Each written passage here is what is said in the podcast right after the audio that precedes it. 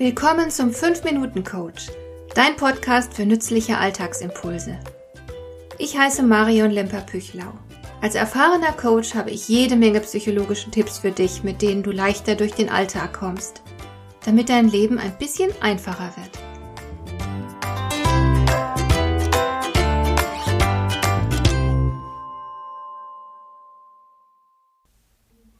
Glaube, dass wir ein sehr großes Problem haben, das typisch für unsere Zeit ist.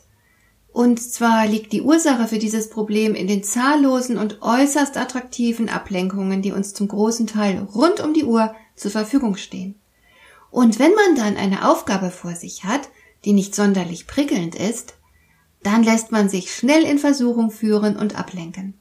Man schaut nochmal schnell ins E-Mail-Postfach, man ruft noch rasch dieses witzige YouTube-Video auf, das der Kollege empfohlen hat, oder stöbert ein bisschen auf Instagram und prüft, wie viele Likes man während der letzten Stunde erhalten hat und so weiter. Leider verzögert dieses Verhalten zum einen den Abschluss der jeweiligen Aufgabe. Die Arbeit zieht sich also in die Länge.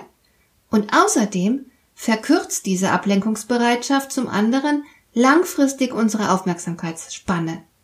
Es gibt unglaublich viele Menschen, denen es immer schwerer fällt, sich längere Zeit zu konzentrieren.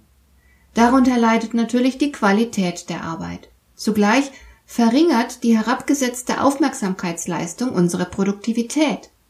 Um es kurz zu sagen, wir brauchen also länger und wir leisten dabei weniger.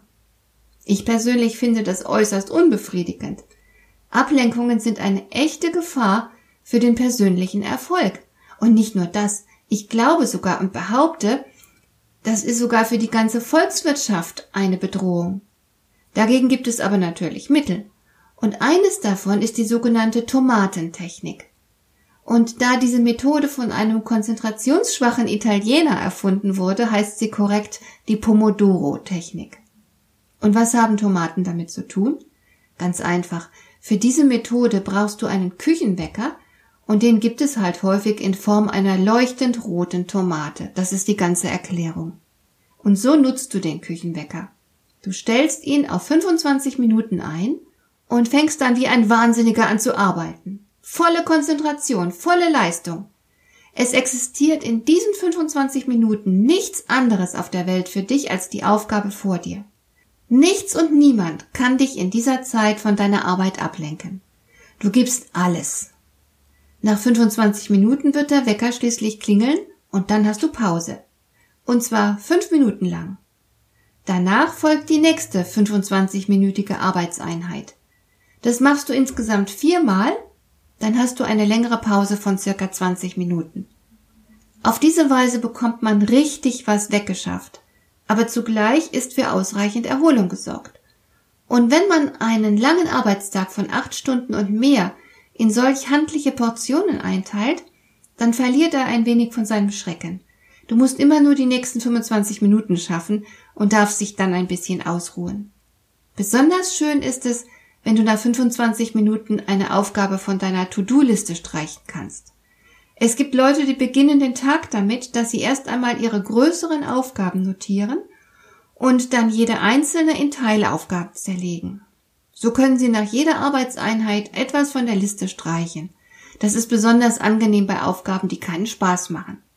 Ich selbst finde allerdings 25 Minuten zu kurz für mich. Sollte dir das ähnlich gehen, kein Problem. Du kannst die Einheiten natürlich auch nach Belieben verlängern. Und das musst du auch, wenn du kreativ arbeitest. 25 Minuten Einheiten sind für kreatives Arbeiten ganz und gar ungeeignet, da viel zu kurz. Aber wer kreativ arbeitet, braucht die Pomodoro-Technik wahrscheinlich ohnehin nicht. Sie eignet sich am besten für weniger reizvolle Aufgaben, von denen man eine gewisse Menge abzuarbeiten hat. Die Arbeitsintervalle sollten allerdings nicht länger sein als maximal 90 Minuten, denn dann lässt die Konzentration für gewöhnlich sehr nach. Fachleute diskutieren noch, ob man wirklich einen Wecker für diese Technik nehmen muss. Die Technik funktioniert ja auch mit einer App. Theoretisch jedenfalls. Andere Experten sind der Meinung, der Küchenwecker hätte durchaus seinen Sinn, denn dieses mechanische Aufziehen ist ein deutlicheres Signal, jetzt auch wirklich mit der Aufgabe loszulegen. Ich enthalte mich hier einer persönlichen Meinung. Küchenwecker oder App, Das muss jeder selbst wissen. Aber die Methode an sich ist klasse.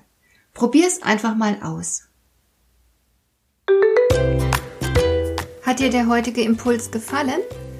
Dann kannst du jetzt zwei Dinge tun. Du kannst mir eine Nachricht schicken mit einer Frage, zu der du gerne hier im Podcast eine Antwort hättest.